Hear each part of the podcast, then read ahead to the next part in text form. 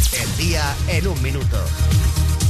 Alberto Núñez Feijó renuncia a suceder a Rajoy y Pablo Casado anuncia su candidatura alegando que él sí quiere ser presidente. Por si acaso ya le han enviado a Pablo Casado el carnet de la asociación Quería ser presidente pero me quedé en loser que preside Íñigo Errejón.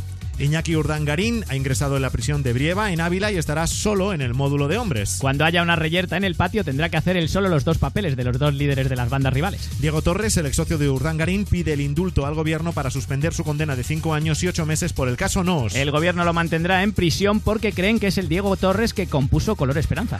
Carles Puigdemont, Jordi Sánchez, Jordi Turull y Josep Rull piden al Parlament cobrar las pagas por desplazamientos que reciben los diputados. Pero ese dinero es para ir al Parlament, ¿no? Y estos están en Alemania o en la cárcel, ¿no? Así que no van al Parlamento. Esto ha contestado el Parlamento cuando han preguntado a los políticos, ¿nos vais a dar nuestro dinero?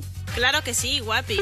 El Tribunal Supremo rechaza la querella de Kim Torra contra Mariano Rajoy y Soraya Sáez de Santa María por no autorizar la publicación de sus nombramientos para el nuevo gobierno. A mí no me echéis la culpa, me lo mandó Puigdemont mientras le hacía la pedicura, ha dicho Torra. Piden boicotear al celler de Can Roca por acoger la entrega de los premios de la Fundación Princesa de Girona a los que asistirá el rey. El boicot consistirá en infiltrar allí camareros que servirán raciones normales en platos redondos normales. PSOE, Podemos y Ciudadanos apoyan el traslado de los restos de Franco para sacarlo del Valle de los Caídos. Seis afiliados de Vox han pedido llevárselo a casa.